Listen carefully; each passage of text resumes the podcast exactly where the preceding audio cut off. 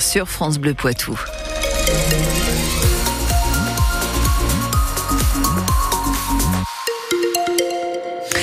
Et on fera un point circulation dans un instant, évidemment. Euh, du côté de la météo, en tout cas, beaucoup de brouillard et de la grisaille annoncée pour aujourd'hui, mais ce sera par ailleurs une journée très douce.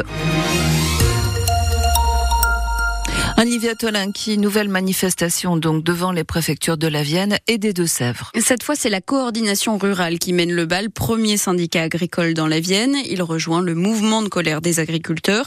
Les tracteurs arrivent à l'instant devant les grilles de la préfecture à Poitiers.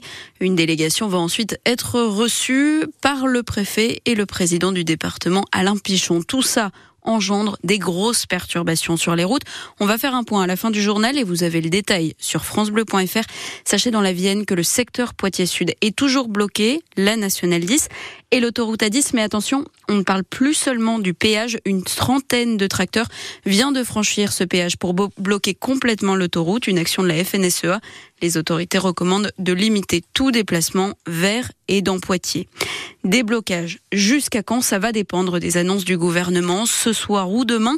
La FNSEA et les jeunes agricoles et les jeunes agriculteurs pardon, ont envoyé une liste au Premier ministre Gabriel Attal, une centaine de mesures.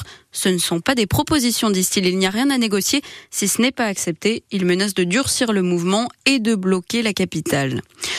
Eux font grève pour obtenir du chauffage et de l'eau chaude dans les douches de l'internat. Les enseignants du lycée Léonard de Vinci à Bressuire, ils vont tenir un piquet de grève devant les grilles dans une heure. Ils dénoncent la vétusté des installations et ils en appellent à la région.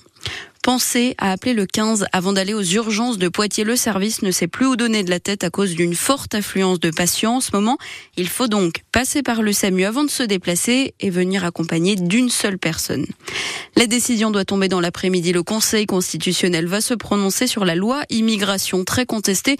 Le gouvernement lui-même a reconnu que certains articles ne respectent pas la Constitution. Ils pourraient être supprimés. Des dessins, des bulles et des livres par milliers. Le festival de la bande dessinée ouvre ses portes au public aujourd'hui à Angoulême. Ça dure jusqu'à dimanche. Un regret, ce matin, l'illustratrice niortaise Catherine Meurice n'a pas reçu le grand prix hier. Elle était dans le trio final pour la cinquième année consécutive on croise tous nos doigts pour l'an prochain. Enfin, la Coupe de France de volley, l'Alternastade Poitvin qui recevra Tourcoing lors des quarts de finale. Ce sera dans deux semaines, le 13 février.